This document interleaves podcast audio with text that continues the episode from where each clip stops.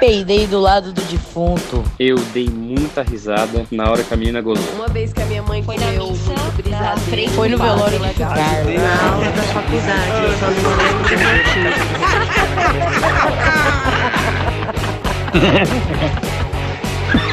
Ah, mas eu ri fazer o quê? Estamos aqui com o Márcio Silva, mais conhecido como meu marido. a gente trabalha com o que a gente tem, não é mesmo? Está aqui E em casa. sobra, né? É, tá aqui sem fazer nada. Eu falei, vamos fazer, né? Não dá pra ficar chamando as pessoas, estamos no meio de uma pandemia. Mas ele é um cara extremamente interessante, por isso escolhi muito bem, né? Muito bom gosto. Você também, no caso, mas eu também. e aí a gente vai falar sobre coisas nada a ver. Aí, se vocês quiserem saber um pouquinho mais sobre o Márcio, o Instagram dele está aqui embaixo. E ele tem uma história vasta de bares aí. Ele é o um dos bartenders, ou, na minha opinião, é o bartender mais importante do Brasil neste momento. Entre os 10 melhores do mundo, né? É entre os 10 melhores do mundo, é. Entre os 10 melhores do mundo. Ele foi dono do 15 melhor bar do mundo. E hoje está aqui. Olha que chiqueza esse mais eu ri. Tá muito chique, gente. Vou ficar encurralado. Tô Tô percebendo já. Tô percebendo. botar contra a parede, falar várias coisas. Ai, amor, não, vou guardar isso pro quarto. Depois, depois. E aí, conta desse drink. Então, na verdade, cada, cada convidado que você vai trazer vai ter um drink diferente Uhum. para vocês apreciarem. Então, cada você sabe que você tem que passar um pouquinho da personalidade de quem você vai receber Uhum. aqui no seu estúdio. Uhum. E em cima da personalidade, eu vou montar alguma coisa para vocês beberem. Nesse caso aqui, eu amo bebidas à base de vinho, então é um vermute soda aromatizado com muitos bitters e aí tem um pouquinho de laranja. Eu amo bitter. Então, é totalmente refrescante e mostra um pouquinho da minha história quando eu morava na Espanha, que se misturava vinho com água Uhum. gasificada. Tem um coquetel super é, clássico na Espanha que chama Tinto Verano, Tinto Berano. que é, de uma certa forma, um copo longo, bastante Uhum. gelo, vinho e uma caceira. A caceira é uma, uma água gasificada muito forte que tem lá. Uhum. E você toma isso com uma rodarinha de limão, de laranja na frente da praia, relaxando. Ai, que delícia. Então, eu quis trazer um pouquinho dessa minha memória. Hum. Saúde. Aê, saúde! Lembrando que o consumo de bebida alcoólica é proibido para menores de 18 anos. Né? É, pelo amor de Deus, gente, não tô entendendo. E se vocês forem apreciar em casa, apreciem com moderação. Com muita moderação, por favor. E nenhuma bebida alcoólica patrocina isso aqui, então, Nós podemos É apreciar nossa tacinha sem problema nenhum. sim, sem problema nenhum. Mas, Má, me diz uma coisa. Me conta uma história de quando você falou assim, ai, gente, só rindo disso. Só rindo, pelo amor de Deus. Quando eu comecei a trabalhar em bar, eu tava num bar com uns amigos aqui em São Paulo. E aí o bar tava fechando e a gente tinha trabalhado muito. Uhum. Aí chegou um bêbado e falou assim: Ô bartende, que é bartende, né? Ô bartende, me vê um sinar. Aí o cara fez assim, ó, vaza.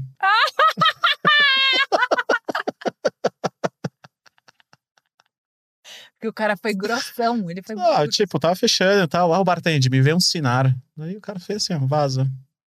Mas tem uma mais legal. Ah. Chegou um cara assim e começou: Ei, ô! Começou a subiar, levantando a mão. Eu cheguei: Ei, ô! Daí ele falou assim: O que você tá fazendo? Eu falei assim: Conversando no mesmo idioma que você. Ah, toma essa, Brasil! Falou assim, cara de pau. Eu falei várias, tem várias, tem muita história. Amo. Ai, tem uns caras que chamam assim, né? Eu, eu- eu Hum. não suporto quando fala. Ou, ou. Eu acho, eu acho que isso. uma das coisas mais legais de quando você passa por uma experiência no local, tudo é baseado em hospitalidade. Então, hospitalidade, assim, existe realmente um carinho onde existe uma doação de energia que você prepara um cenário, nesse caso é Uhum. preparar o bar, Uhum. E aí você abre as portas e recebe as pessoas de braços abertos e sorriso no rosto, lógico, nesse momento de pandemia. Não tem nem condições de fazer isso, É. Mas em, tem- em condições mas normais. os bartenders, de uma certa forma, eles congregam sociabilidade. Então, é, você tá passando por uma experiência que eu tô criando para você. Indiferente se você está pagando ou não. Às vezes você entra simplesmente para olhar o ambiente, é, conhecer por se é novo. Mas quando você passa por uma experimentação, existe muito cuidado em relação a isso. Principalmente porque eu acredito que antes de ser uma indústria de bebidas, é uma indústria de pessoas. Uhum. Então existe um relacionamento. E se existe relacionamento, precisa ter respeito. Ponto. Isso é muito básico. Então, é, sim, existem pessoas que são desrespeituosas, mas isso é no mundo inteiro, não é só no Brasil. Mas felizmente a grande maioria, grande parte ali, são pessoas que são respeituosas e pô, já são mais de 20 anos trabalhando com bar. Eu, meus amigos conheci em bar. Né? A grande parte dos meus amigos, você sabe, Sim. estão na Europa e os amigos que eu tenho aqui no Brasil, eu conheci eles dentro do bar. Uhum. Então, é, é, assim, sempre rola muita coisa legal, rola muita, muita interação. Mas sempre tem um ou outro, ou outra também, né? Porque eu lembro de uma história de duas meninas lindas.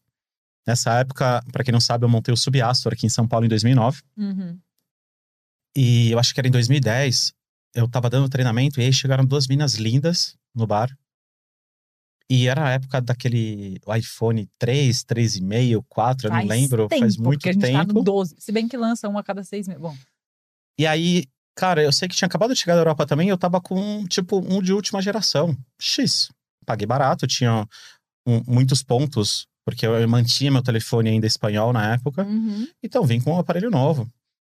E aí, eu lembro que nessa noite teve o show do Justin Bieber em São Paulo, e quem abriu o show foi o Cobra Starship. E um. Cobra Starship é uma banda ah, tá. bem legal, É? bem legal. E um dos produtores na época, que trabalhava na produção, não era produtor, mas trabalhava na produção, um amigo meu, que Uhum. acabei conhecendo em Londres. E ele tava, ele chegou no Brasil e mandou mensagem: Cara, quero ir te ver. Terminou o show, quero ir conhecer o seu bar. Quero aí, Uhum. passar pra te dar um abraço. E ele foi e ele chegou com uma galera. E ele também sempre, quando eu morava na Espanha, ia muito pra Espanha. Então a gente mistura muito espanhol, inglês e a gente se entende do nosso jeito. Uhum. E aí eu lembro que a menina só falava assim: Ah, o garçom fala inglês bem, né? O garçom fala espanhol bem, né? E eu só ouvindo aquilo, tipo, beleza.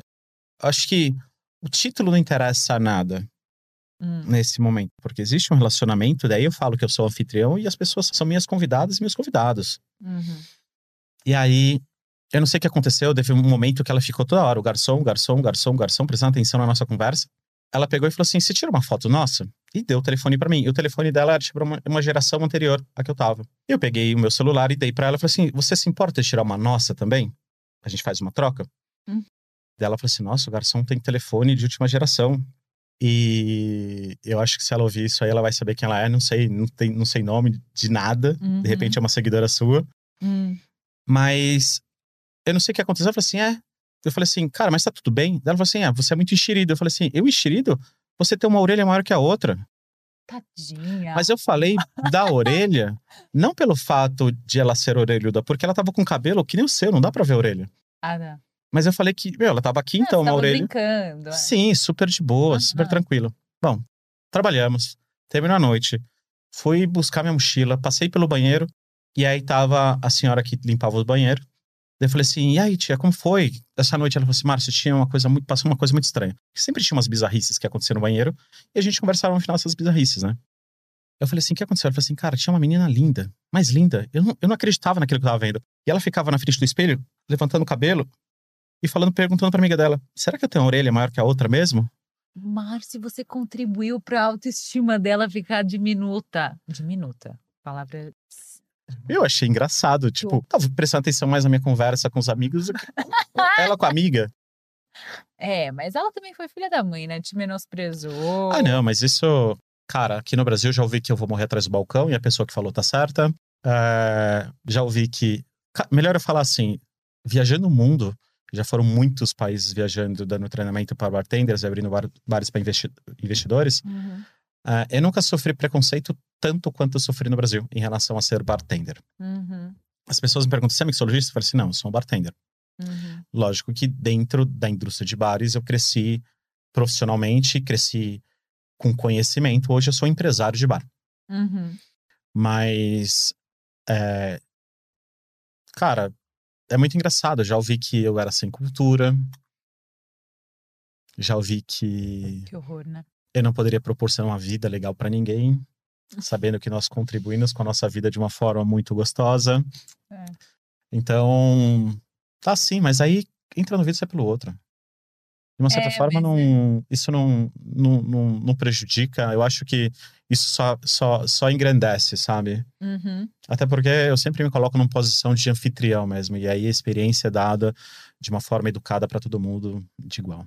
Mas por que que você acha que tem essa. Porque eu vejo essa coisa da cultura do subemprego, né? Que as pessoas acham que pessoas que não trabalham em escritório têm um subemprego. E isso eu me coloco também, porque artista, eles acham isso também, né? Que é um. Ah, ai, você é atriz? Ah, mas com que que você ganha dinheiro? Com que que você trabalha? E eu acho que aqui no Brasil tem um pouco isso, sabe?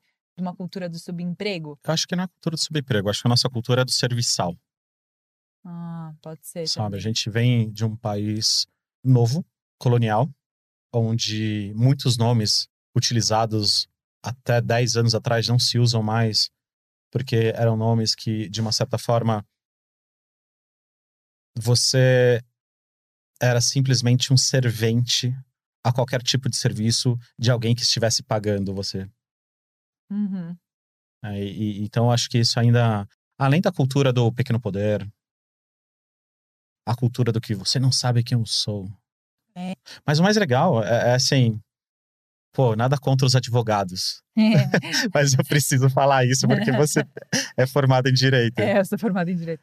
Não sou advogada. O que eu mais ouvi foi: eu sou advogada, eu sou é, advogado. tem essa mania de dar carteirada. Ai, Brasil. Daí, porra, pera, tá bom, mas você não vai beber mais. É, é, e aí, né? Pode ser quem? Quem que você quiser. E aí, né? Não vai. Mas, cara, mas fo- foram assim. Eu tenho muito mais histórias alegres, abundantes, de prosperidade, de crescimento. E, mas isso fica gravado pelo fato de ter sido irônico, é, Aham. patético É. e Eu acho que as pessoas que fazem isso, na- essas coisas assim, de menosprezar as pessoas, de modo geral, não sabem o quão feio isso é pra quem tá vendo. Não sei se elas têm a empatia o suficiente de olhar pra elas como se elas estivessem olhando de fora e perceber o Ah, mas já o feio exemplo, é o exemplo maior é no começo da pandemia, tava todo mundo falando que nós sairíamos melhores humanos dessa situação. A palavra empatia era Ai, um reina, mantra, né? Eu também dá até um calefrio falar essa palavra. mantra, parecia todo mundo se tornou coach de empatia Porque... É, no redor do mundo. uhum. E no final, Crente, né? Que vai mudar a essência do você tá humano vendo o quanto de situação que as pessoas realmente falaram e não praticam. Uhum. né? Então, ah, eu, pelo menos no meio do bar, eu, eu desencano muito disso, assim. E eu sempre falei isso: se eu for para abrir um bar para atender gente ruim, eu nem abro o bar, porque a grande maioria das pessoas são pessoas legais, são pessoas interessantes. E, você, e, assim, e a quantidade de informação e a quantidade de conhecimento que você aprende dentro de um bar Uhum. é incrível. Uhum. É incrível. Aqui no Brasil, essa ideia do subemprego, eu acho que ela, que ela, ela vem muito dessa ideia do, do, do serviçal, sabe? Mas, E de que quem tá prestando serviço pra você é menos. Nossa, é engraçadíssimo, Não porque é assim, horrível. você só tem tempo livre para fazer as suas coisas quando você tem alguém no seu atrás de você dando esse suporte também. Uhum. E até nas grandes empresas, por exemplo, você vira grandes, você vira um grande empresário quando você consegue delegar os seus serviços para outras pessoas. E se você não souber fazer desde a, da pessoa que frita o hambúrguer, né? Se você tem uma, uma hamburgueria, desde a pessoa que frita o hambúrguer, se você não souber todo o processo, você não vai saber é, como delegar depois, entendeu? Aquele serviço. É que o bar, também assim, eu não posso falar de outras indústrias, né? Mas o bar, por exemplo, é, existe muito investidor no meio de bar que não são da, da, da área de bar. Uhum. Eu lembro que, na minha experiência como dono de bar aqui no Brasil, os donos normalmente de bar não trabalham no bar, né? Não. Eu lembro que chegou uma menina e falou assim: Não, é muito doido. Olha, eu tenho uma reclamação pra fazer, eu quero falar com o gerente. Eu falei assim, cara, o gerente tá indisponível, porque a gente não tinha gerente na É. época. Mas você pode falar pra mim, não, não, eu quero falar com o responsável. Eu falei assim, não, você tá falando com ele. Ela falou assim, você é o que aqui? Eu falei assim, não, eu sou o dono. E aí ela travou, porque eu tava lavando copo pros meus bartenders. Então ela falou assim, acho que deu um bug nela de falar assim, Uhum. cara, o dono tá lavando copo, pera, deixa. Deixa. eu-" E aí sim, conversei com ela, super gente boa, era um problema mínimo de tudo, mas também tem aquele lance que a pessoa bebeu álcool, é, ela acaba se inibindo, ela inibe o córtex frontal, que é o nosso, de uma certa forma, é o nosso sensor do que é certo ou errado. Ah, por isso que entra a bebida sai a verdade, né? Como dizem. Então, as pessoas às vezes se exaltam pelo consumo alcoólico, e de repente a pessoa não é nem tão assim, sabe? Porque ela tá sem o controle ali, opa, para, não é tão certo isso, não é tão Não errado tem isso. filtro, é. Não tem filtro. Hum, Então, é, tem que relevar muita coisa. É, né? Mas você. Você me trouxe uma visão, assim, muito legal disso. De como é, uma carreira, né, de, de, de bartender consegue te levar para lugares assim. Porque eu realmente, o seu pai fala isso direto para você, né? Quem diria que a bebida ia te levar tão longe, né? Porque a bebida geralmente nem, é um troço que estraga todo mundo. e nem, e nem levou onde eu quero chegar ainda. Assim, eu tenho ambições, É, exato. tenho ambições eh, profissionais que, que ainda eu tô no começo. Tô galgando ainda, tô trabalhando, tô estudando, tô me preservando também fisicamente para poder entender melhor como funciona várias situações da indústria no geral. Isso é uma coisa que eu nunca te perguntei antes. O que que você acha que foi muito importante para você assim na sua trilha para que você conseguisse chegar numa posição tão importante, né? Porque a maioria das pessoas el- elas se limitam a um pensamento, né, de que aquilo é suficiente numa realidade em que você não sabe, para a verdade é que você em nenhuma carreira você sabe o seu teto, né? Porque é isso, você vai criando, você vai galgando espaço. O que, que você acha que foi importante para você não se limitar a ficar é, atrás do balcão e trabalhando para outras pessoas? E, e também, é, são duas em uma, eu acho. Se você acha que isso é perfil, se tem pessoas que. Ah, assim, eu vou entrar um pouquinho na minha história pessoal. Tá. Eu cresci buscando uma melhora de saúde para minha mãe.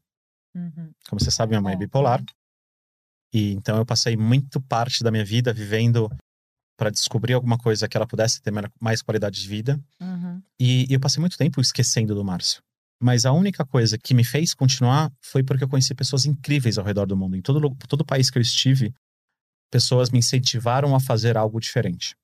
uhum, Então, eu trabalhava num bar, o cara falou assim, cara, para você trabalhar aqui, você precisa aprender logística, para você trabalhar aqui, você precisa aprender técnica, para você trabalhar aqui, você precisa fazer uma faculdade, para você trabalhar aqui. Então, foram pessoas que sempre me mostraram um caminho, mas eu ia na escura, porque eu só precisava trabalhar, porque eu precisava ganhar dinheiro para dar uma melhor qualidade de vida para minha mãe. uhum. É, até que chegou, acho que caiu a ficha depois de muito tempo e falou assim, cara, para tudo. Eu cheguei num momento que eu nunca tinha feito nada 100% para mim. Uhum. E foi um- uma mudança de chavinha, onde tudo que eu pudesse hoje, você sabe disso, mas assim, tudo que eu posso prover para minha mãe, para ela ter a melhor qualidade de vida, acontece naturalmente, nunca vai faltar nada. Mas é aquela pergunta, o que, que eu faço para mim? E aí a resposta veio super fácil. Eu amo trabalhar com pessoas. Eu amo trabalhar com pessoas incríveis. Eu amo trabalhar com qualquer tipo de pessoa. Até o nojento te ensina a você não ser nojento, Uhum. sabe? Ninguém é tão ruim que não possa te ensinar, no mínimo, como não ser, né? Então, assim, tive muitas pessoas também que me incentivaram, mas tive pessoas também que tentaram, de uma certa forma, provar que eu estava errado. E, e aprendi nisso a provar para mim que não tem limite. Então, eu, eu tenho um mantra, eu também nunca te falei isso, que eu sempre falo, em algumas circun- circunstâncias da minha vida, eu falo que eu sou o maior inimigo do impossível. Tem uma música, não? Que é assim? Não sei. Ah. Mas aí, tipo, eu vou. E aí, assim, se eu sei fazer, descubro no caminho como. Se eu não sei fazer no caminho, eu descubro como fazer. Uhum. Se eu sei fazer, eu só melhoro a situação. Mas a diferença também é que você trabalhar com pessoas é, é energia pura. E a transmutação da energia para fazer algo legal, ela é muito potente. Então, hoje no meu trabalho, que você sabe, o que me motiva, eu consigo trazer ferramentas para um grupo de pessoas que estão crescendo, e essas pessoas também oferecem ferramentas para outro grupo de pessoas, e todos de uma certa forma crescem. Então, lógico que o bar para mim é um caminho, de repente não é o final para mim, de repente eu possa fazer outra coisa mais para frente, mas eu sou conhecido mundialmente pela humanidade que eu carrego, pelo carinho que eu tenho com as pessoas, por elas simplesmente serem humanas. Então eu entro no bar, é, desde a faxineira, que tem uma função importantíssima ali, até o dono do bar. Cara, eu entro de cabeça erguida e saio de cabeça erguida em qualquer tipo de bar, em qualquer situação. E os bares mais simples, pra mim, são os que me trazem mais inspiração, porque existe uma beleza sutil na simplicidade. E você precisa estar muito atento para entender de sutileza nesse caminho. Então, eu acho que o coquetel, por exemplo, ele não é tão importante quanto o detalhe dele. Às vezes é um detalhe de uma técnica, às vezes é detalhe de um copo, às vezes é detalhe de uma, de uma garrafa, às vezes Uhum. são os frufrus que você ama, Uhum. é, eu acho que o detalhe ele te coloca na beira do abismo. Hum. E, e é importante você saber que você pode errar. E se errar, tá tudo certo, porque nós somos humanos. É. Simplesmente fazer por fazer, qualquer um pode fazer coquetel. Você entra lá no YouTube, pega uma receita, faz em casa, tá ótimo. Agora, como trazer uma história, trazer humanidade, trazer uma mudança significativa na, na vida de alguém, trazer uma oportunidade para as pessoas que de repente sempre acharam, porque eu acho que a oportunidade está aí para todas, mas sempre acharam que nunca tiveram oportunidade na vida, são esses detalhes que a bebida para mim traz. É, então. Mas isso é um negócio muito doido, que você. É, é isso que eu também acho, que é a parte B, acho, do, do negócio do, da- dos limites, né? Que as pessoas vão se limitando, não, não vão achando que o negócio é possível. E o que eu tenho a impressão é que você destravou um, um negócio dentro da sua mente, assim, que você falou assim: o mundo é a minha possibilidade. O mundo está aí pra mim. The world is my oyster. Que eu descobri que essa frase é do Shakespeare, ele que inventou. Olha aqui. Enfim. E- E você destravou essa essa chavinha, esse lugar do cara, eu vou pro mundo, sabe? E sendo bartender, que era uma coisa que eu não imaginava, sabe? Que existe esse todo esse escambo de bartenders. Fala um pouquinho de como funciona isso e por que que, que isso é, como, como é que isso rolou assim? Cara, hoje tá todo mundo falando que, que a profissão bartender é tão importante como do chefe, né? Na verdade, dentro de AIB, todas as profissões são importantes. Aham. É que, Alimentos e bebidas, né, AIB? então, é, o chefe de algum, alguns, umas décadas para cá, ganharam muito, os chefes no geral, assim, ganharam muito destaque. Uhum. né? Você tem chefes incríveis que se tornaram celebridades ao redor do mundo. E no Brasil, você também tem. No Brasil, não, no mundo, você tem bartenders que são celebridades ao redor do mundo. Uhum. É um limite muito louco, né? Porque você tem que saber aonde é o momento rockstar É, porque vocês são uns belos performers ali. e até o momento que você tem que saber, não, aqui, cara, eu só posso chegar até aqui, Uhum. né? Então, Então tem que ler pessoas, basicamente. Total. Mas o Uhum. trabalho é isso, né? Antes de ser uma indústria de bebidas, é uma indústria de pessoas. Então, lógico que rola um escambo de interesses, e são interesses profissionais de apoio, na grande maioria. É muito diferente, às vezes, da gastronomia, porque conversando com alguns chefes, eu vejo uma pequena separação do, do grupo em si, mas no Brasil eu vejo muito isso, uma separação do grupo entre bartenders. Mas fora do Brasil, eu sou um dos líderes de uma união latino-americana um dos melhores, com outros melhores bartenders da América Latina, sabe? E isso faz com que eu não só leve a cultura brasileira para o mundo, mas eu que me, me aceite como latino, porque muito brasileiro não se aceita como latino. Oh, nossa, tava falando isso ontem. E Que a gente é brasileiro, né? Não, eu sou é- latina. Não, não, sim. Você é agora, porque você é veio latino, só ouve música espanhola também, mas tipo, é, enfim. Mas é, a gente se vê mais como brasileiro. Cara, eu nunca tive essa visão, sabia? Mas porque você morou muitos anos fora. Mas a maioria das pessoas, se você perguntar, você é latino? Você tem que pensar um pouco para responder. Não é que é um negócio que autom... pensa Sim, na maioria das verdade. pessoas. A gente se considera brasileiro. Eu acho que o grande lance é assim, é que também a latinização se tornou se tornou moda no mundo. Tá no É. mundo, as pessoas estão de olho na América Latina, as pessoas não só na América Latina, mas na Europa Latina, nos Uhum. asiáticos latinos. Uhum, uhum. nós, como eh, latino-americanos, nos unimos em, cara, em pouco tempo. Eu lembro que fomos fazer um evento na Grécia, porque é um bar grego chamado The Clampses. São, pô, eles estão louca pra conhecer, nunca entre os melhores do mundo, são sempre top 10 do mundo, sempre. E eles chamaram para fazer um evento lindo, maravilhoso, em cima de um prédio, um rooftop de um prédio abandonado no centro de Atenas, com a visão do pátio no, no fundo, o mar do outro lado. Louco, evento louco. E aí eu tava Eu tomando um eu tava tomando café com o Tato e com o Bendia. O Bendia é do Limantur, da cidade do México, e o Tato é o dono do Floreira Atlântica, Buenos Aires. Tato Giovannoni. E a gente tava conversando assim no café da manhã, eu falei assim, cara, por que, que a gente não se une?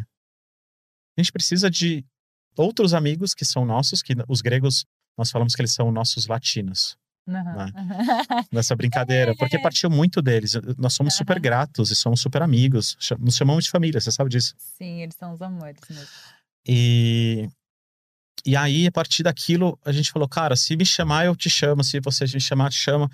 E de uma certa forma, isso deu um impulso grande para a América Latina em relação aos bares mundiais. Aham. Né? Até em 2019, Aham. Fomos sensações no evento dos 50 melhores bares do mundo. É, Sabe? o Tato chegando até o número em Inglaterra. 3 do mundo em 2019. O Tato com o Floreria, que é Floreria. o bar que é lá em Buenos Aires? Buenos Aires. E aí, assim, deu a chance de conhecer pessoas incríveis, sabe? Como Carlos, Leslie, é, o Roberto do, do La Factoria de Porto Rico, Uhum. Sabe? Também sou louca pra conhecer. Pessoal Todos de- os do latinos são Peru. os mais legais. né? É que a gente tá São sempre junto também, né? É que a energia é, é calor, né? As pessoas são calorosas, são amorosas, assim. É Mas eu não posso esquecer um pouquinho da minha raiz britânica profissional, né? Uhum. Então, assim, eu tenho muitos amigos na Inglaterra que, que me conhecem e eles aceitam da forma que eu sou. Ah, sim, é. E na Espanha a mesma Eu acho tudo coisa. mentira que esse negócio que, os, que ai, os britânicos são frios. Eu não acho. Eu não acho. Juro que eu não acho. Cara, eu nunca senti isso também. Eu acho que é outro tipo de. Eu acho que rola um limite do tipo de espaço, sabe? A pessoa não invade o seu espaço. Que eu o acho que, o que eu aprendi foi o seguinte: eu acho que você precisa ter uma visão social sobre o país e estar aberto à cultura. Uhum. Porque eu vou te falar um exemplo básico. Eu lembro que a primeira vez que eu saí do Brasil, as pessoas falam assim: ah, as mulheres brasileiras são as mais belas. Sim, são as mais belas. Mas existem Obrigada. Diferentes belezas ao redor do mundo. Claro. E aí, quando você entra nesse nível de beleza do país e se abre essa cultura, você enxerga outro tipo de beleza mesmo. Uhum. E tudo se torna interessante ao que é belo. Do que você ficar fechado e falar assim, não, só as mulheres brasileiras são as mais bonitas do mundo. Não, é. Não, e beleza, eu acho beleza muito relativa. É, eu acho. e Tem belezas universais, como, por exemplo, Gisele Bündchen, que eu acho que eu não conheço uma pessoa que, que não diga que ela. Mas ela não é linda. Você não acha? Você é linda. Ah, chavequeiro!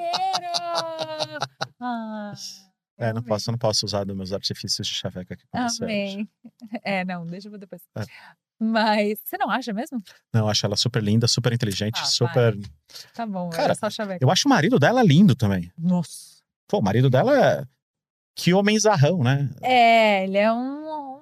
Porra, o cara tem. Um mão da porra, aquele lá. Ali é um casal que é um exemplo de como eles também usaram da fama que eles atingiram, como, principalmente ela, né? Como plataforma para fazer outros tipos de coisa. Do tipo, ah, eu, vi uma, uma entrevista, acho, da Gisele falando que ah, ela virou modelo e tal, aí conseguiu a fama, aí conseguiu fazer um monte de trabalho social, e ela faz, né, muitos trabalhos sociais.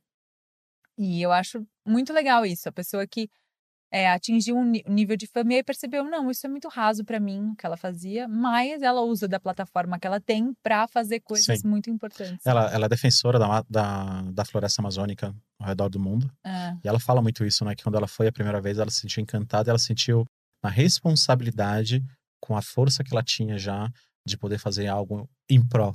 Eu acho que a beleza da Gisele transcende a beleza física dela, né? Ela, Uhum. ela realmente se tornou algo muito maior.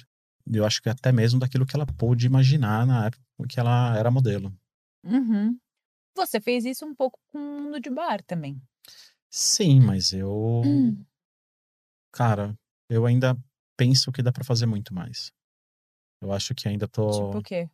Eu acho que tem mais alguns anos que eu quero investir muito nessa ideia de, de entender o comportamento humano das pessoas dentro de um bar para que a experiência possa ser mais apreciada. É, como que eu consigo, de uma certa forma, trabalhar dentro de uma sociedade e poder trazer ferramentas para as pessoas nesse momento para que elas possam olhar o bar. Quando as pessoas falam de bar ou falam de bebida alcoólica, as pessoas têm uma ideia muito é, de bêbado, Meu nome é Homer e só estou aqui porque o tribunal me mandou vir. Homer, aqui com a nossa ajuda, você jamais voltará a beber. Não! ideias nocivas. Uhum. E, e, e sim, existe. Mas como qualquer outra situação ou qualquer outra profissão, também tem um lado muito bom. E eu prefiro muito trabalhar esse lado bom. E as oportunidades que o bar me traz, porque nós não sabemos quem nós atendemos, trabalhamos em todo o nível de classe social, nível cultural. Então, assim, o português ele muda com certo tipo de pessoas que você está conversando, o inglês muda para certo tipo de pessoas que você está conversando, o espanhol muda. E culturalmente, você é obrigado a comer todo tipo de informação. É, não entender, mas também estar imerso dentro de arte a todo momento, Uhum. sabe? Então é importante você ter essa noção de que o mundo ele é maior do que essa bolinha que nós vivemos. Então, Sim, curiosidade, você acha que é uma coisa que é muito importante para um bartender? eu acho que a curiosidade é importante para todo ser humano. quanto mais curioso você é, mais você desenvolve situações e, e, e você transcende o seu presente, sabe? Uhum. Acho que a curiosidade nos dá força e, e, e nos mostra desafios a sempre serem superados. É, para evoluir, né? Eu acho que é muito importante para você evoluir. Sim, com certeza. Porque aí você estuda isso, né? A base do, do estudo é curiosidade. Você vai, ah, mas por que será isso? Quando você vê, você tá. Cara, esses cientistas malucos sobre- gerais aí que estudam tudo. Meu, o que que levou o cara a inventar a lâmpada? O que que inventou o cara? Uhum, Então, eu acho que assim, a curiosidade traz esses desafios, uhum. assim, e, e, e nos tra... e sempre acontece algo sempre inimaginável em alguma parte do mundo que nos traz benefício. E como é que funciona assim seu processo criativo para porque você cria vários cardápios, coisas diferentes. Aí eu chego lá do nada e aí ele criou um negócio sobre, ai, sobre o tarô, uma carta do louco, que não sei o quê, e criou várias coisas incríveis. Como é que funciona esse processo assim? Cara, é, para mim é tudo é criação. Uhum. tudo é inspiracional. No momento que eu abro o olho na parte da manhã, a- aos meus sonhos, ao que vivo do dia, aos meus sonhos, tudo é inspiracional. E o louco, ele tinha um sentido muito forte para mim, porque eu sempre fui chamado de louco. As pessoas não entendiam, e muito do que eu falo ainda de bar no Brasil, as pessoas não têm a compreensão. Uhum. Até porque o mercado é muito regido pelo ego. Infelizmente acontece isso no nosso mercado brasileiro. E, e aí eu era chamado de louco. Eu falei assim, cara, louco, minha mãe bipolar, é, a gente, de uma certa forma, brincando com tarô.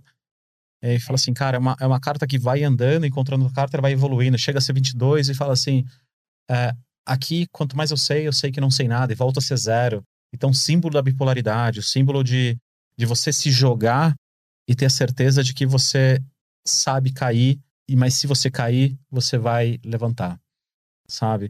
De carregar só o que é essencial do passado, de ter a sutileza e a simplicidade de uma flor na mão, sabe? De ter alegria, de peito aberto para o mundo, sem medo de errar.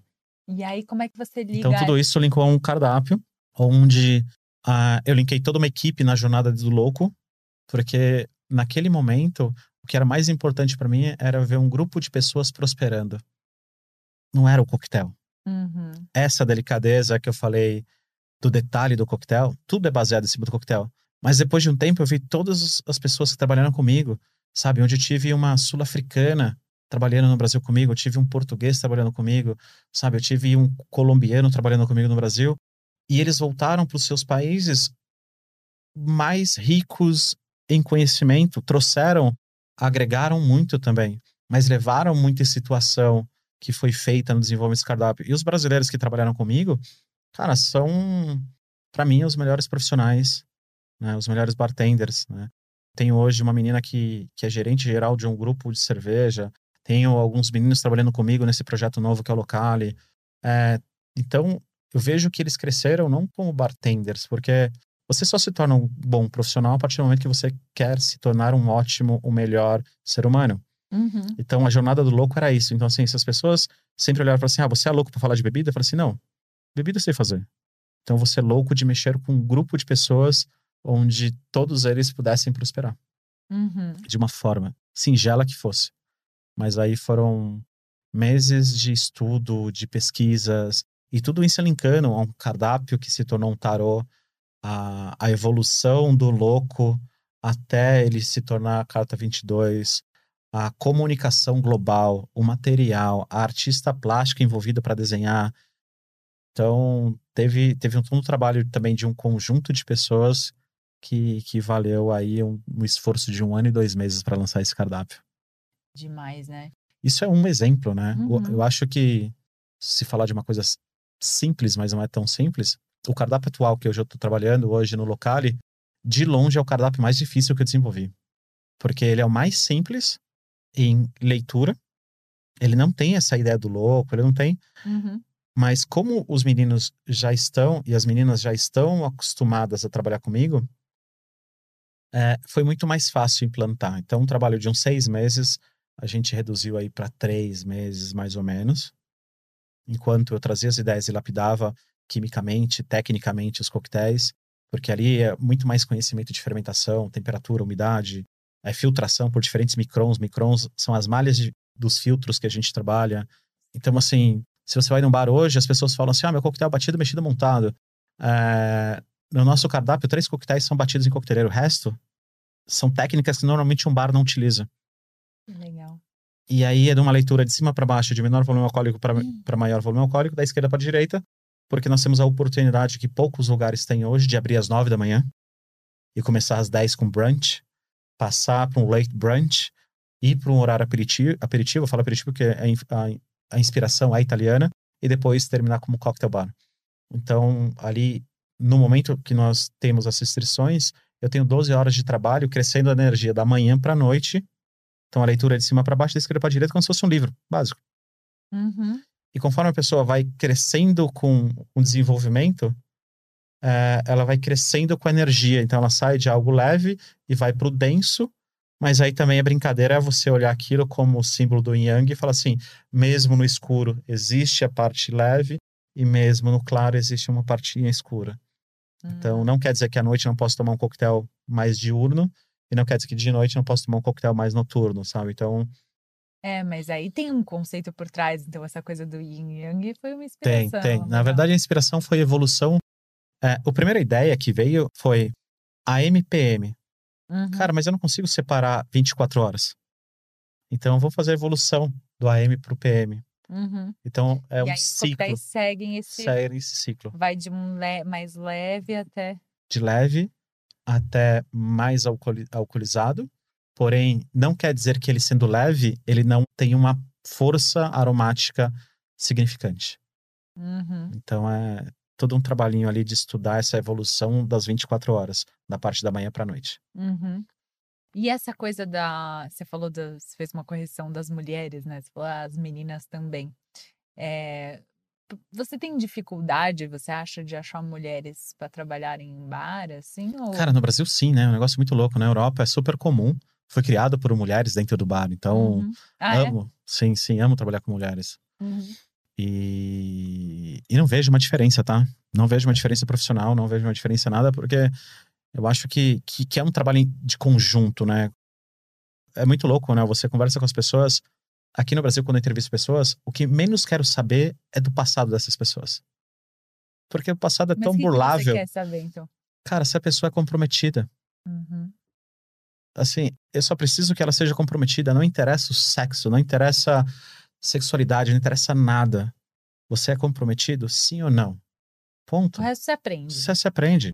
Então é, é, é, é importante dizer que no Brasil, infelizmente, nós temos um número significativo super pequeno de mulheres trabalhando em bar. Tem algumas razões por isso, e a gente passou por alguns problemas com isso, não com as mulheres, mas pela falta de respeito do público com as mulheres que trabalham. Dentro de um bar. machista aqui, ó. Sim, é, o Brasil é machista, né? Uhum. Na sua grande maioria, infelizmente. Uhum. Então, eu vi muitas mulheres que tinham uma capacidade incrível desistirem de trabalhar porque foram extremamente assediadas dentro de um bar Hum. por clientes, por gerentes, por donos de bares. né? Então, infelizmente, ainda temos poucas, pouca significância feminina trabalhando, mas as meninas que estão aí fazem um trabalho incrível. Fazem um trabalho incrível, conheço várias e palmas para todas.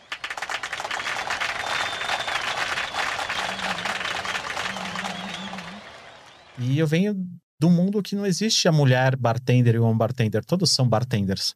Uhum. Depende da sua competência, depende do seu comprometimento, da sua vontade de aprender, da sua curiosidade. E, e às vezes o bar não é um destino final para as pessoas. É uma viagem que você passa que você conhece pessoas incríveis. E o mundo dá volta. Lá na frente, essa pessoa pode se encontrar em outra situação, Uhum. sabe? Todos são humanos. Como eu falei antes, é, antes era uma indústria de bebidas, é uma indústria de pessoas. São Uhum. pessoas, no total 100% são pessoas. E você, falou que é um, um trajeto, né? Uma, uma jornada, mas você acha que tem muita gente que cai de paraquedas, assim? Muitas, Muitas, né? muitas, muitas. Porque, tipo, não tem o que fazer, aí vai lá e acha que Cara, bar é- é uma coisa fácil de Eu acho que todo mundo tem um pouquinho de bartender. Aham. Acho que em casa, quando você. O exemplo mais fácil de explicar um pouquinho do que Assim é. como de chefe de cozinha, de repente, sei lá. Acho que a experiência de cozinhar é animal. Uhum. É, vou falar nos dois. A gastronomia em si, porque comer e beber faz parte da gastronomia. Uhum. Então, coquetel é gastronomia. Então, a gastronomia, ela traz essa mágica do compartilhar. E no compartilhar, você cozinhando, você tá se doando. Quando você tá fazendo um coquetel, você tá se doando. E, e- e o legal de você sentar na mesa com alguém, brindar um coquetel, passar por essa experiência é hospitalidade pura. Porque é a doação. Sabe? Então, o exemplo mais básico de hospitalidade é assim. Imagina que nós vamos fazer, acabou a pandemia, nós vamos convidar, sei lá, nossa família para vir em casa. A primeira coisa que a gente vai ter é o cuidado com a nossa casa em relação Uhum. a limpar, a deixar tudo confortável, porque sua mãe gosta de um jeito, meu pai gosta de outro jeito. É, o que que meu pai começa a pensar, o que que meu pai gosta de beber, o que sua mãe gosta de comer, Uhum. e a gente corre atrás dessa comida, a gente prepara essa comida, a gente prepara essa bebida para recepcioná-los em casa. Uhum. Se eu pegar essa ideia e levar para um lado profissional, quantos profissionais de A e B no geral têm esse mesmo tesão limpando o bar, limpando o salão, organizando a cozinha, Uhum. em geral, sem ter a pressão de que tá ali simplesmente pelo dinheiro trabalhando. Porque na hora, na, na hora que abrir a porta, é recepcionar todo mundo de braços abertos. Porque é uma relação entre anfitri- anfitrião ou anfitriões com convidado ou convidados. Então é, é, é muito louco isso. Né? E para mim, o que, que me motiva, como eu falei antes, são pessoas. Indiferente de qualquer coisa, são pessoas. De todos os níveis. De todos os níveis, de todos os escalões. E, cara, e, e o quanto você precisa entender de neutralidade para que uma experiência possa ser positiva é muito louco. Como assim, neutralidade? Porque é isso, você, você ouve muitas histórias e você não toma partido das histórias que você tá ouvindo. É, aquela história do, do bartender ser o psicólogo, né? Mais ou menos Aham. isso, né? Na verdade, eu não, eu não compartilho com o bartender psicólogo. O bartender pode ser o melhor amigo de cada momento. Não, não, claro, mas assim, ouve todos os desabafos da galera. E aí você não toma partido. Você não pode, porque de uma certa forma é um negócio também e você está aberto ao público. E o público são 100% pessoas que agem de formas distintas. Cara, e é um exercício maravilhoso isso pra vida, porque as pessoas falam pra você qualquer coisa e você não pode emitir um julgamento. Isso é como o mundo deveria ser. Do tipo, você não pode emitir um julgamento. Ah, mas julgar já é foda, né? Como assim? Você entrar no mérito do julgamento é você não olhar para dentro. É, ah, não, eu acho que também é um pouco de, do, do ser humano. Você olhar uma coisa, né, meio, meio bicho. Você tem que entender qual que é aquela situação que você tá é, passando e o que você tá vendo, você julga. Você não pode condenar, eu acho. Do tipo, ah, essa pessoa é isso. Sim, concordo. sabe? Acho que o julgamento ele, ele pressupõe que nós somos seres humanos e que a gente vai passar por isso, inclusive para analisar a situação em que a gente tá. Mas eu. Mas eu, eu, tra- eu trago muito isso do bar pra minha vida. Você vê, às vezes a gente tá conversando e eu falo assim, puta, eu nem vi. É, é. E às vezes realmente eu não vi, porque não dei atenção. Eu vi a situação acontecendo, mas, cara, tipo, passou. Não me interessa. Sabe? E é muito, eu aprendi muito isso no bar, né? E desde. Cara, foram dezenas de países viajados, Uhum, milhares de pessoas atendidas. uhum. Desde essas brincadeiras que eu falei de sair alguma coisa engraçada, do fork fock, é, até o sinar pro cara embora, mas também, assim, situações políticas, situações de máfia, situações de drogas. Você vê tudo, eu vi tudo. E até porque, uma das coisas que você sabe que eu amo, a noite tem uma energia densa, eu amo a densidade, para existir uma transformação para algo mais leve. E para quem não sabe, se cuidar na noite é muito prejudicial. Muitas a galera pessoas. perde, né? Eu conheço, eu também conheço dezenas, dezenas de pessoas que se perderam. Mas Então, porque é muito tentador, você acha? Acho que a noite parece tudo que o dia esconde, sabe? É mais fácil falar assim. Uhum. Sim, é muito tentadora. A noite ela é muito tentadora. É. E aí você tá trabalhando no, no momento que as pessoas estão se divertindo, ou que elas estão se relaxando, ou que elas estão desabafando. E você tá ali num momento muito profissional, uma postura muito e sabendo que você tem que ter essa postura e cuidar da experiência no geral. É, você tem que ter uma visão, assim, águia, né? Um pouco pra você ter. Sim. Porque você você precisa ter uma atenção na pessoa que tá na sua frente, que você tá dedicando a ela aquele tempo, não sei o quê, mas ao mesmo tempo saber de todo mundo que tá no salão o que tá fazendo, né? É, e o bar, aqui no Brasil também, poucos bares são montados assim. Isso começou comigo em 2009, mas eu já Uhum. venho dessa educação europeia de que o bartender precisa ter uma visão muito horizontal. Então, tudo que é feito, ele é feito, tudo que é executado, melhor, pro bartender é executado, pro bartender ter uma postura muito mais ereta e sempre olhar na horizontal. Uhum. É, isso a gente está falando desde o piso, desde os refrigeradores, precisa pensar, desde né? o cocktail match, porque aqui muitos bares eles têm equipamentos de cozinha. Equipamento de cozinha ele vai até uma 90 de altura. E 90 de altura você olha diagonal baixa, porque você trabalha numa posição. E que se você olha diagonal baixa porque você está preparando as coisas ali, você precisa ter muita atenção na preparação, mas você está dentro da cozinha. No bar você precisa de 90 para você saber que as coisas estão ali, mas você precisa preparar em 1,10m. Porque a sua mão vai estar mais confortável. E você, quando coloca a mão em 1,10m, você tem a, a postura mais ereta e você olha no horizontal. E aí você consegue chegar tudo que está acontecendo ao redor. Hum, Eu não preciso ninguém levantar a mão e falar, ah, oi. Me livre.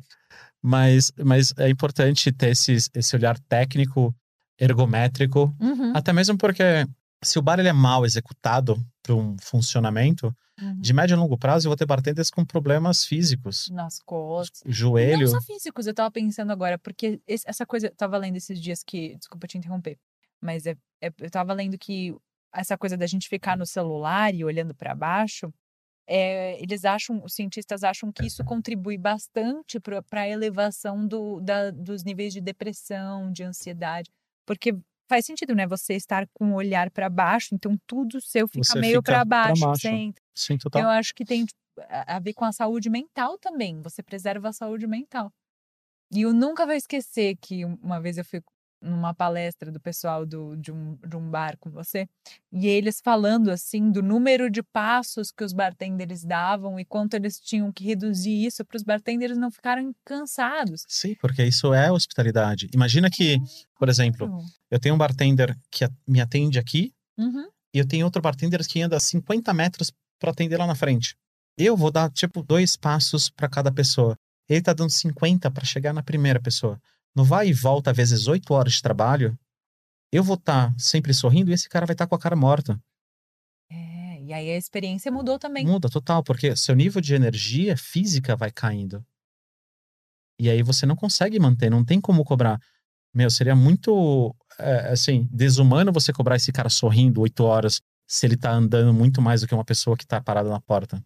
Uhum. Então é tudo muito pensado em como que você é, posiciona pessoas e faz essa rotatividade de pessoas para que no final do dia, pelo menos todos estejam com a mesma número de passos dados Uhum.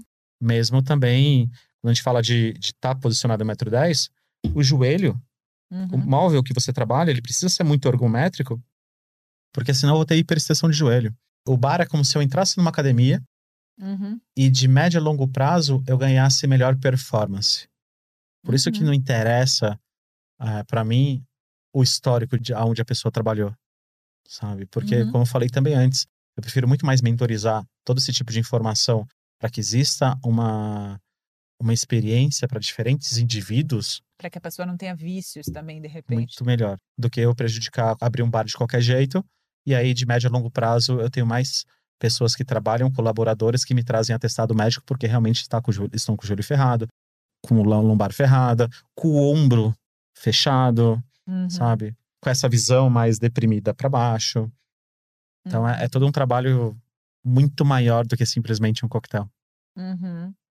E você viaja o mundo dando palestras sobre isso. O que, que você acha que tem destaque do Brasil para o mundo que você, leva, que você leva ou que você levaria? Assim? Eu lembro da primeira mesa redonda que eu participei, Uhum. que tinha essa relevância do Brasil, né? Pô, ninguém do Brasil tinha chegado até onde eu cheguei naquele momento. Uhum. E ainda não chegaram, né? Uhum. Espero que che possam chegar. E tem muito Uhum. bartender bom surgindo, tem uma nova geração muito legal vindo. É, tudo mato, né? Desbravou. E, e aí eu cheguei. um caminho, mas é- ainda é tudo mato, né? Sim, tudo mato, total. E é muito louco, porque eu não tenho um guideline, eu não tenho um, um blueprint. Eu vou aprendendo, porque eu tô indo na frente. Uhum. E... Mas eu tenho grandes mentores. Isso que é muito bom. Eu tenho grandes amigos de fora do Brasil que me apoiam muito. Uhum. né? E... e eu lembro que eu tava nessa mesa redonda. Pô, eu aprendi a trabalhar em Londres com um cara muito ferradão. Foi o cara, um dos caras que mudaram o estilo de, de comportamento de consumo britânico em bares de coquetéis. Foi Então- na sorte ou você foi atrás dele? Foi na sorte. Muito na sorte. Que legal. Muito, ma- mas assim, eu acho que não foi, mas eu tive muita determinação. Uma das coisas que o, que o Taekwondo deixou gravado Uhum. foi que dentro de um bar, pelo menos, eu tenho uma constância, né? Eu tenho uma disciplina Uhum. de fazer aquelas coisas acontecerem. Então, eu já sabia que eu estava fora do Brasil, que eu tinha que chegar no horário. Eu nunca, nunca pensei em violar qualquer tipo de coisa, porque tudo dependia de mim. Então, nunca me passou nenhum pensamento que fosse me prejudicar, até porque eu precisava ganhar o dinheiro para poder ajudar na qualidade de vida da minha mãe Uhum. naquele momento. É, e aí, todo, toda vez que eu falo o nome dele, que é Dick Bradshaw, Uhum. as pessoas do mundo falam assim, cara, você trabalhou com esse cara? Eu falei assim, sim, trabalhei com esse cara. Então as pessoas já sabem que eu sei fazer coquetel, ponto. Isso é simples. Uhum. Então quando me perguntaram, como que é o Brasil?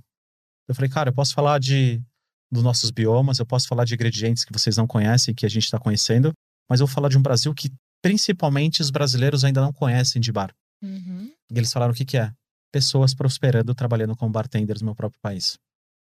Então, assim, se eu já sei fazer coquetel, eu preciso que as pessoas que produzam coquetéis também possam estar no mesmo nível intelectual, cultural, financeiro, no qual eu participo, para que isso possa crescer no meu país. Então, eu- enquanto as pessoas falavam de bebidas, lógico que eu levava o ingrediente, lógico que eu fazia as bebidas para as pessoas, mas eu era um discurso muito mais de pessoas e de comportamento da minha equipe que foi evoluindo, do que simplesmente falar, ah, nós fazemos o melhor coquetel do mundo. Cara, se não tiver pessoas que saibam fazer o melhor coquetel do mundo e pessoas para beber o melhor coquetel do mundo, aquilo simplesmente não vai ser o melhor coquetel do mundo. Com Então, certeza. enquanto as pessoas viajavam falando só de coquetéis, eu ficava falando desses detalhes que trazem ao redor do coquetel. Uhum. E você acha que esse é o maior diferencial brasileiro também? Cara, sim, eu acho que temos pessoas, e aí eu não acho que é só brasileiro, eu acho que é, Digo, as pessoas serem é, abertas, assim. Inclusive, você acha que no Brasil nós somos mais abertos e Eu acho que o brasileiro ele tenta se colocar numa situação de atendimento diferente do que acontece no mundo. Uhum. A gente, se chega um gringo aqui e se eu não sei falar o idioma do gringo, eu me faço entender, Uhum. sabe? E um- não, e não tem esse lance de ele não falar português. Não, eu quero que simplesmente ele passe bem. E eu não sei se vocês já perceberam, mas eu não sou daqui. Eu sou de Osasco. sabe? Então isso já Esse é o muito. jeitinho brasileiro que a gente gosta, né? Sim, É total, esse, é total. esse. De ser hospitaleiro, de, de atrair pessoas. Abraçar as pessoas, beijar as Ah, pessoas. pegar um- ver um gringo no carnaval, é gringo! E aí o cara vira seu brother, né? E Total. ter essa, essa, essa coisa de, de não ter uma barreira muito, né? Se você não sabe se comunicar, faz mímica. Mas eu acho que também tem a força de trabalho, porque eu lembro que eh, na Austrália, quando eu morava lá, eles gostavam muito de contratar brasileiros em hospitalidade, assim. Gostavam muito. Tirando de dois lugares, assim, que eles não gostavam muito, mas eh, eles gostavam muito de como o brasileiro se porta, sabe? Como o brasileiro é palpa toda a obra, né? Vai lá e, e faz, assim. Mas eu acho que muito também que a gente passa por uma, uma, uma, uma sociedade de sobrevivência no Brasil, né? Hum, Então é, é, você. Cara, você sobrevive na grande maioria das vezes. É muito louco, né? Porque é muito diferente você sobreviver e viver. Né? Porque você, na sobrevivência, você trabalha porque não pode faltar.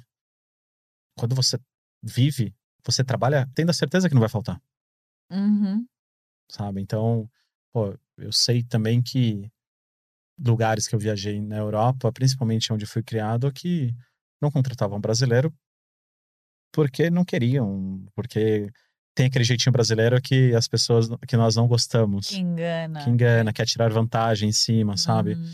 Mas sim, a grande maioria dos brasileiros que eu conheci fora, Mas acho que isso Elas também é foram- sobrevivência, sim, de tem- ter que tentar sobreviver. mas cara, a grande maioria dos brasileiros que eu conheci fora trabalharam pra cacete. Eram grandes trabalhadores. É. Pau por toda obra. Não, eu sinto isso. Eu sinto que brasileiro tem essa coisa. É engraçado, a gente é mais assim quando tá fora do Brasil do que quando tá no Brasil. Quando tá no Brasil, eu sinto que em algumas. Quando você já tá crescendo, quando você tá numa posição assim, você não quer dar dois passos para trás. Porque às vezes o que eu senti, por exemplo, na minha profissão, quando eu mudei de profissão para ser de advogada para ser atriz, eu tive que dar vários passos atrás, para daí dar, sei lá, 20 passos para frente. E isso requer a coragem de você saber que não, vou diminuir um pouquinho das coisas aqui ou fazer alguma coisa que eu não goste Pra daí conseguir fazer coisas que eu goste. Mas eu, como bartender, sem mudar de profissão, vindo pro Brasil, eu dei muito passo pra trás. Então, é. Eu abracei o louco quando eu fiz o cardápio do louco. Uhum. Então eu não me importo muito com com que com que as pessoas vão achar Uhum. em relação Que é àquilo extremamente libertador e maravilhoso. total. Uhum. Então eu faço aquilo que me dá na telha, Hum. mas tem que ter ali uma parte administrativa, empresarial muito forte, tem que ter uma uma base bem estruturada para isso acontecer. Mas o grande lance é não dá ainda para explodir, porque senão eu mostro um outro nível. E eu falei isso numa reunião esses dias, eu falei, cara, se eu não tivesse vendido meu bar, eu acho que teria estragado a minha equipe. Porque não teria lugar para eles trabalharem no Brasil. Porque ninguém entendia o que eu tava, nem meus ex-sócios entendiam a aplicação daquilo que foi feito dentro do bar. De tanto que eu viajei o mundo trazendo informações do mundo pro Brasil. Uhum. Para chegar a ser o 15º melhor bar do mundo, para hoje eu ser um apresentador de televisão, para mentorizar gente fora do Brasil, cara, eu preciso melhorar no idioma para falar, eu preciso saber eloquência para falar na televisão, eu preciso saber leis para não falar muito palavrão e até mesmo Uhum. saber quando eu posso eh, beber uma bebida, né, no Uhum. lugar ou não, para entrar num grupo seleto de bares que são que a mesma empresa rege os melhores restaurantes do mundo e você tá ali em como 15º, é muita informação aplicada a todo momento e é uma mutação constante. Uma adaptação, né? Não, é uma mutação. De repente, eh, você adapta o que você está fazendo, às vezes você tira tudo o que você está fazendo e começa outra coisa do zero. Uhum. Na grande maioria das vezes é isso. Assim, bateu aqui, é isso que a gente aprendeu? Zera tudo, começa tudo de novo. E também na hora de fazer testes, né? Você faz muito isso, né? O que eu acho maravilhoso, porque tem uma, um pouco de desapego do tipo, ah, tô testando essa receita, não deu certo, desencana. é, vou fazer de outro jeito. Aí pega, começa um outro coquetel do zero, e aí você vê o Mas que. tem que ser. E aí não é que você tá começando do zero, porque você já aprendeu o que não rolou. Lô, total. E aí você aplica o que. E isso tem um pouco na comédia também, na comédia stand-up. Eu sinto esse desapego do tipo, ah, não deu certo essa piada, eu vou. Ok, ela não deu certo, mas eu pego, reescrevo ela, faço de outro jeito e aí ela vai funcionar, entendeu? Mas fazendo uma analogia, quando ela funciona, às Uhum. vezes a proporção da bebida pode ser diferente, daí eu começo a lapidar, daí é Uhum. onde existe essa adaptação. Tanto quanto às vezes na piada, talvez você possa mudar o tom de voz, Ah, sim. o olhar. É que aí não deixa de ser um ingrediente do mesmo total. jeito. Uhum. Então, assim, na bebida, de repente fala assim, cara, é esse o caminho? Então, é esse o caminho que a gente vai fazer? Então, assim, esse ingrediente, ele, ele, ele fica, é, ele deixa de estar no seu auge quando? É a primeira pergunta que vem na minha cabeça. Porque a ideia de misturar era sempre pegar o máximo dos ingredientes no auge, porque, assim, tô falando de hospitalidade, tô falando disso, falando aquilo, mas se eu falar de coquetel, tem que ser muito bom. Não dá pra ser meia boca. Hum, Entendi. Isso, às vezes, o muito bom não quer dizer que eu goste do coquetel. Ah, sim, eu já não gostei de vários que eram incríveis. E aí, Mas também é do gosto, é. de outras pessoas também. Uhum. São pessoas diferentes. E isso é muito doido. Você fazer coquetéis para todos os tipos de pessoas, inclusive para coquetéis que não necessariamente agradam o seu paladar. Sim, total. E eu Como tenho é que estar consciente disso. pensar nisso, né? Mas tem que pensar, porque é isso eu falei, é um mundo de pessoas. Uhum. E aí tem pessoas que gostam de doce, tem pessoas que gostam mais amargo, tem pessoas que gostam. E quando eu falo doce, eu não falo açúcar. Quando eu falo doce, eu falo fruta muito madura. Uhum. Mas também minha cabeça funciona assim. Se eu falar pra você laranja, o que, que uhum. você pensa? Ah, fruta ou suco da laranja. Quando a pessoa fala laranja pra mim, eu penso na árvore, então eu penso na raiz, penso no caule, penso na, na folhagem, se é folhagem nova, folhagem velha, penso na flor de laranjeira, eu penso na fruta, quando é fruta, casca, a polpa, Tudo. tudo. Inclusive o pH da acidez e o dulçor da fruta. Que é tudo medido. Olha que loucura, né? Então, daí- todo. Passa um processo maior na cabeça. É, expande, né? Um universo. Cada fruta é um universo nela mesma. né? Total. E às vezes, a laranja da mesma árvore tem gosto diferente. Por posicionamento do sol, por maturidade, qual que é a primeira fruta e a qual é a do fruta mais velha. Então tem, muda muita coisa. Terreno, né? Ai, uma vez você me contou que você foi para algum lugar e aí foi fazer algum coquetel, aí você falou, ai, mas o limão não, Não, dava, o limão era muito eu fiquei ácido. bêbado pra cacete. Porque de tanto testar, porque ele fez a receita pensando no limão brasileiro, e aí teve que ir lá, o limão era de outro Sim, e o jeito. Tato quase matou. Isso foi no Floreria Atlântico. Antes de começar o guest, tinha que fazer o guest. E era um dos coquetéis mais difíceis. Guest é quando um bartender vai explicar. Isso, na verdade, o guest é quando o bartender ele toma conta de um bar. E aí ele faz toda uma performance daquilo que é o bar dele, nesse bar em um outro país, numa outra cidade, ou no- realmente, ou num outro conceito, né? Pode ser na mesma cidade, mas com um conceito diferente. E ali eu tava levando os coquetéis mais difíceis que eu desenvolvi, que ele era finalizado com um Negroni envelhecido por cima, mas era um coquetel sour. Uhum. tava acostumado com o limão do Brasil. E aqui no Brasil, o limão ele tem um pH ali muito próximo de 3. E, e aí eu falei assim: cacete, peraí. Não levei o controlador de pH nada para Argentina, que a gente usa no bar, pelo menos nos meus bares a gente usa um controlador de pH, Uhum. onde eu tento manter o equilíbrio da acidez sempre do, da- do limão, Uhum. ou fruta cítrica em geral. E, e aí chegou lá, a primeira coisa que eu, que eu fiz foi abrir um limão e chupei. E aí eu falei assim: nossa, eu tô ferrado. Hum. Porque as pessoas assim, ah, mas para equilibrar é açúcar. Não, para equilibrar tem, tem um monte de outras situações ali. E eu não queria quebrar a estrutura do coquetel. Eu queria manter a estrutura. Não queria vir com outro coquetel, eu queria fazer aquele. E aí demorou muito pra eu acer- acertei. Mas demorou muito. Até o tempo de eu acertar, eu fiquei bêbado. Eu acho que eu acertei porque eu fiquei bêbado. E aí eu fiz o gaste muito bêbado. Me diverti, não, ninguém, perce... ninguém percebeu nada, mas Tá tudo bem aí, moço? Era duas horas de, e eu acabei trabalhando oito horas, porque eu queria ficar com a galera da- do bar.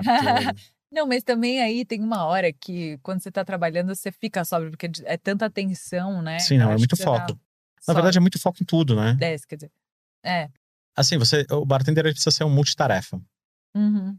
Precisa estudar técnica, estudar situações, ler pessoas, foco na entrega, foco na, na comanda. É vidro, então é foco no uhum. Ah. Então é, é foco a todo momento. Então no precisa realmente. das pessoas de copos. E as que- pessoas falam, né, meu, porra, bebe no bar? Cara, sim. E às vezes, muitas vezes não. Né? Uhum. Então, Depende da. depende da E depende do bar que você tá também, porque tem bar que Sim. não, não deixa os. Acho que depende, depende, depende muito da energia também, sabia? Depende muito da Uhum. energia, mas uma coisa que eu aprendi no passar do tempo é que água te dá é, tão energia quanto.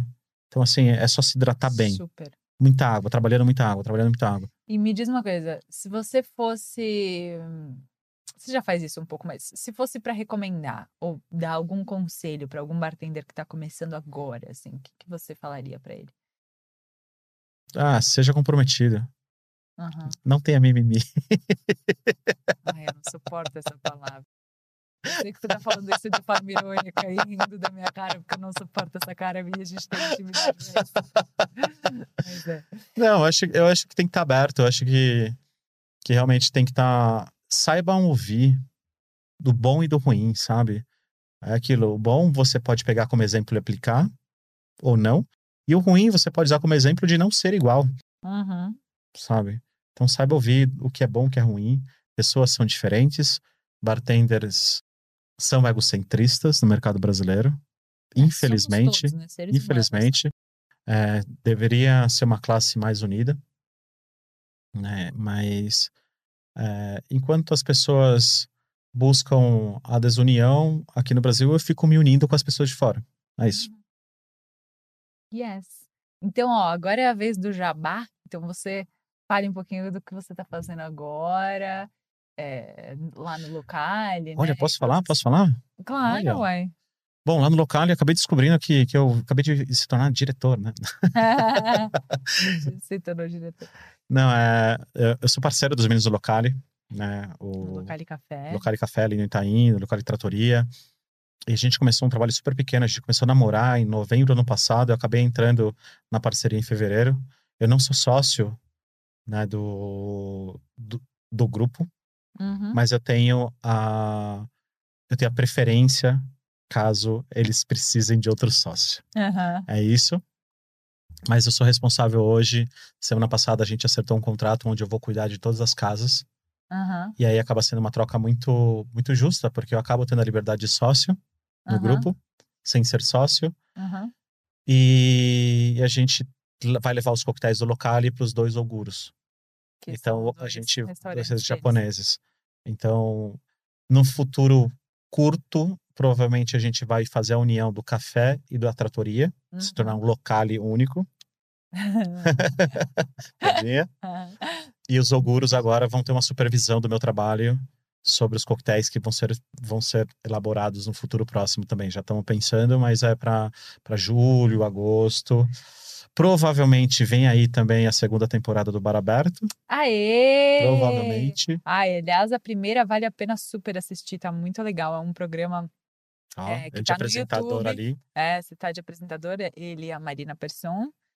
É um, é um programa tipo Masterchef, só que de bebidas Para alcoólicas, que é bartenders amadores. para bartenders amadores, é importante dizer.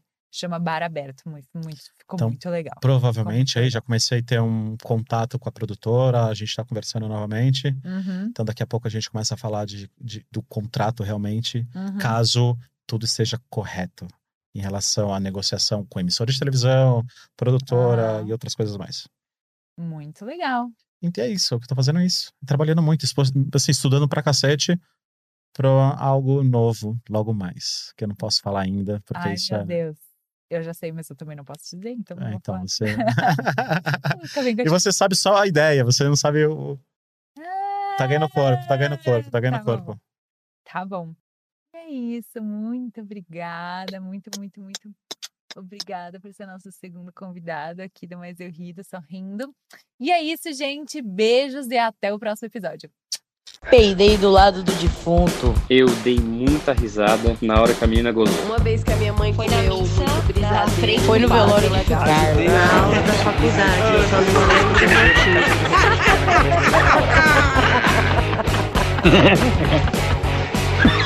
Ah, mas eu ia fazer o